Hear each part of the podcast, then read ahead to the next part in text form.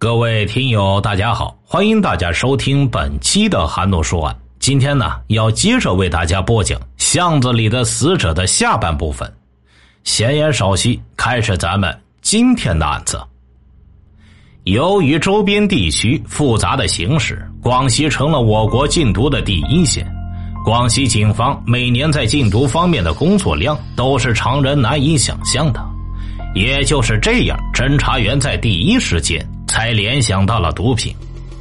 被害人的女朋友知道人死不能复生，毕竟这个时候最重要的还是找到凶手。侦查员再一次找到了死者的女友，面对警方的询问，张雨萌只好说出了事实：王小佳在卖烟的时候，确实也从事着地下毒品的交易，这也印证了警方对监控画面的判断。死者王小佳在案发的当天确实有贩毒的嫌疑，但是更让警方感到意外的是，死者的女友告诉了侦查员另外一件事，就是在案发的前两天，被害人还问过他一个奇怪的问题：“哎，如果哪一天我出事了，你会不会帮忙照顾我的父母呀？”“你怎么会说这些啊？我当然会啊。”张雨萌顺口答了一句：“死者女友的这份笔录可以证明，死者生前似乎已经预感到自己将会遭遇不测。那么，案发前的这几天到底发生了什么，才让死者生前如此的忐忑不安呢？”警方就让被害人的女友回忆被害人生前有什么异常。他说：“就在前几天，被害人接了一个电话之后，情绪异常激动。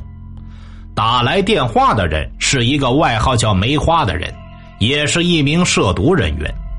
案发前几天，梅花从死者王小佳手里买走了几瓶神仙水。据梅花说，他对服用之后的效果并不满意。神仙水是一种新型的毒品。”梅花要求被害人退钱，被害人一口咬定自己的东西没问题。很快，警方就对梅花的调查有了结果。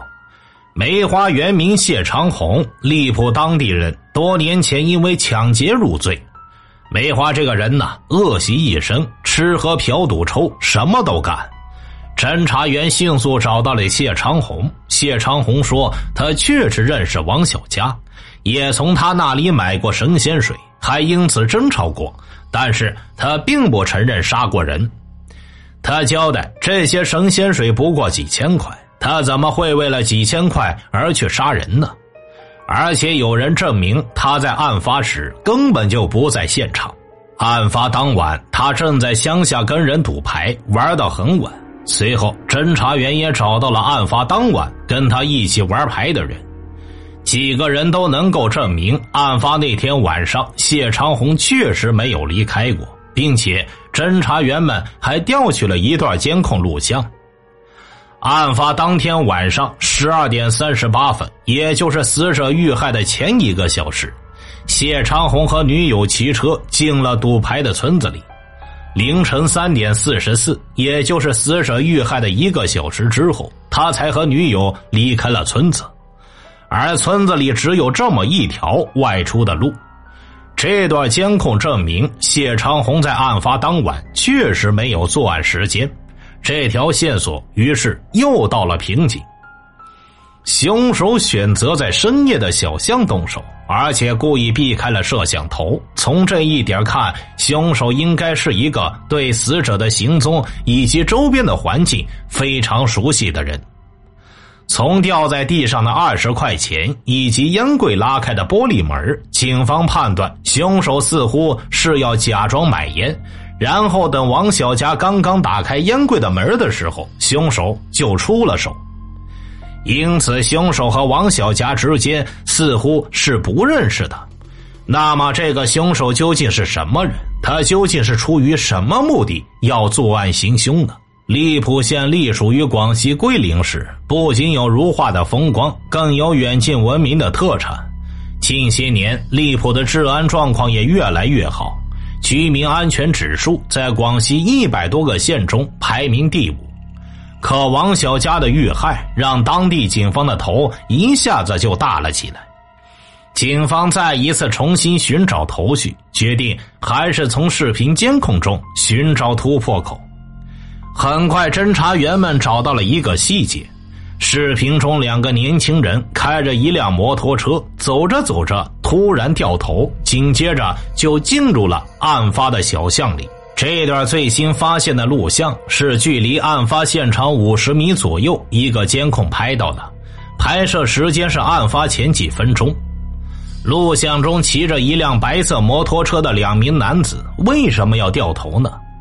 侦查员看到视频中两名男子在路口瞄了一眼，然后再掉的头。那这两个人究竟在看什么呢？于是警方来到现场做了一个侦查试验，结果发现两个人瞄的位置恰好能看到被害人的烟摊。据此，警方推断，这两个人很可能是看到王小佳快要收烟摊了，这才掉头的。由此，侦查员们推断，这两人在被害人收摊之前就潜伏在小巷之内，待被害人进入小巷之后，才动手做的案。警方根据这两个人的体貌特征，调取了周边的监控视频，果然呢。侦查员在胡同内一处居民自己安装的摄像头内发现了一段画面。案发后两三分钟，视频中一辆摩托车从中心现场驶出来，在黑暗中疾驶而过。摩托车出现的时间与案发时间相当吻合，虽然速度很快，但仍可以看出来就是之前那辆白色的摩托车。沿着这辆摩托车逃跑的路线，警方根据天网系统中排查着。很快，他们又在监控视频中发现了两个人的身影。侦查员经过一系列的比较，这两人的嫌疑逐渐在加重。凶手作案时间是在夜间，录像效果相当的差，所以侦查员们并不能辨认出两个人的具体样貌。这给警方继续侦破案件带来了相当大的难度。要知道，在利浦县城骑摩托车的人数高达万人以上。就在警方对这案子一筹莫展的时候，利浦县公安局接到了一个神秘的电话。来电人只说了一句：“他知道是谁干的。”随后就把电话给挂断了。来电人说这句话的目的是什么？是否是知情人，或者是想向公安机关提供什么线索，或者他就是凶手呢？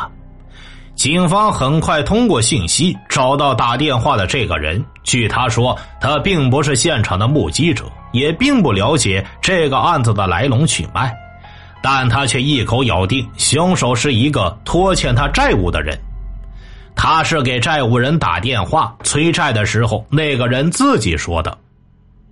花龙镇的一个小伙子欠蒙山这个老板一万五千块，前几天蒙山这个老板催债，对方没有钱给，蒙山老板就说欠债这么久了，今天必须还。没想到对方威胁他，让他别逼他。前几天他刚弄死一个逼债的。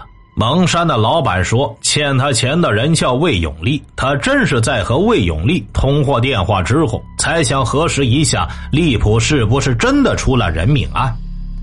在得知确实发生了人命案子之后，他才报了警。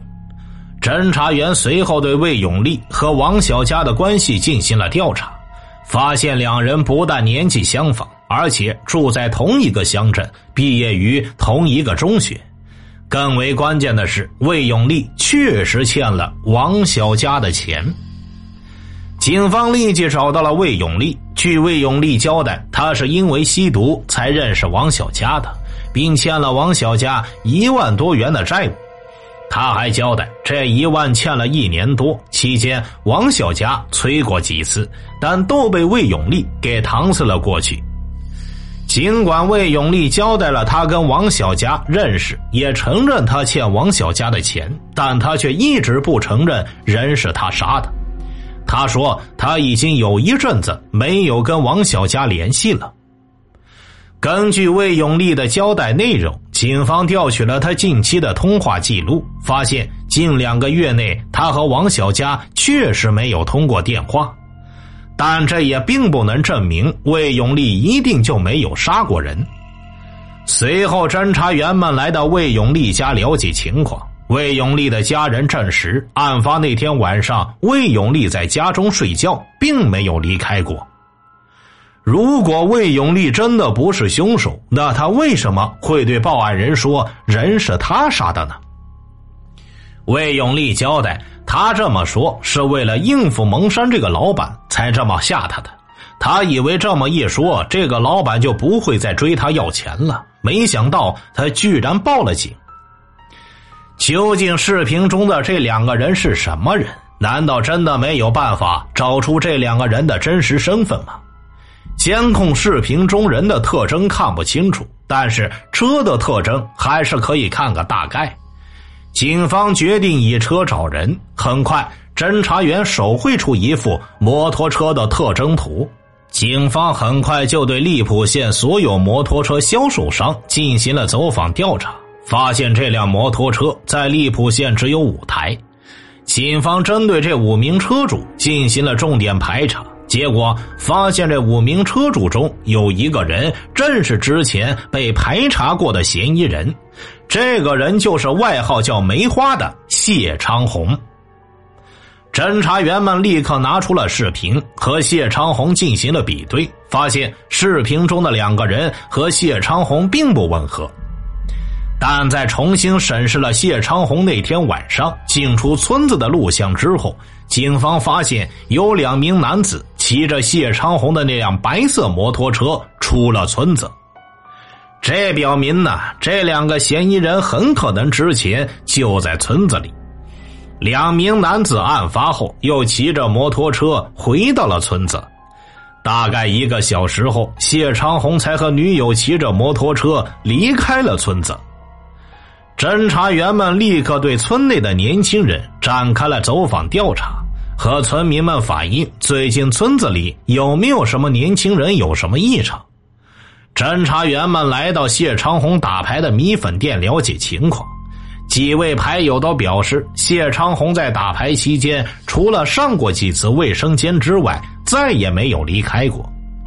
有两次去卫生间的时间比较长，每次都是在十几分钟左右。当时是他女友替他打的牌，从这些牌友这里，警方并没有得到太多的线索。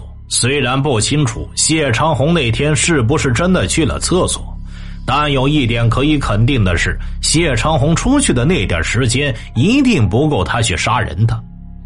会是有人偷了他摩托车去杀人，然后嫁祸于他吗？警方在村子里进行了秘密摸排。当摸排进行到第三天时，一个小卖部的老板向警方提供了一条线索。老板说。昨天有两个外村的年轻人来他这里喝酒，喝多了就吵了起来。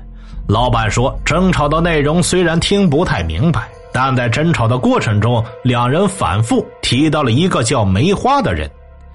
警方分析，这两个人很可能就是作案的嫌疑人。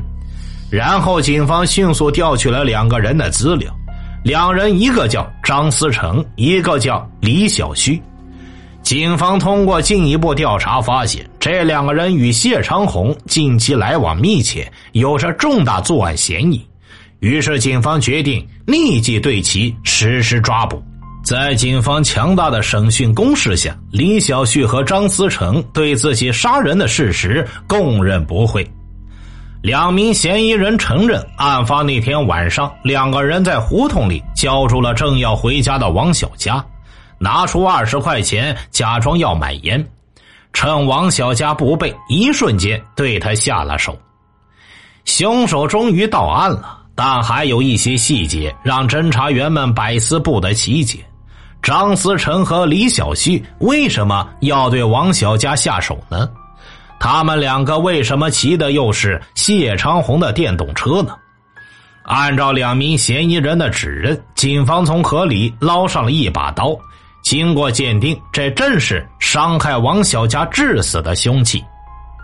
据张思成和李小旭交代，案发当晚正是他们去刺伤了王小佳，而他们之所以这么做，都是梅花谢长红让他们做的。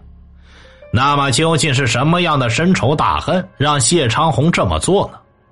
谢长红随后也到了案，他交代，他之所以要报复王小佳，还是因为之前从王小佳那儿买的那几瓶神仙水。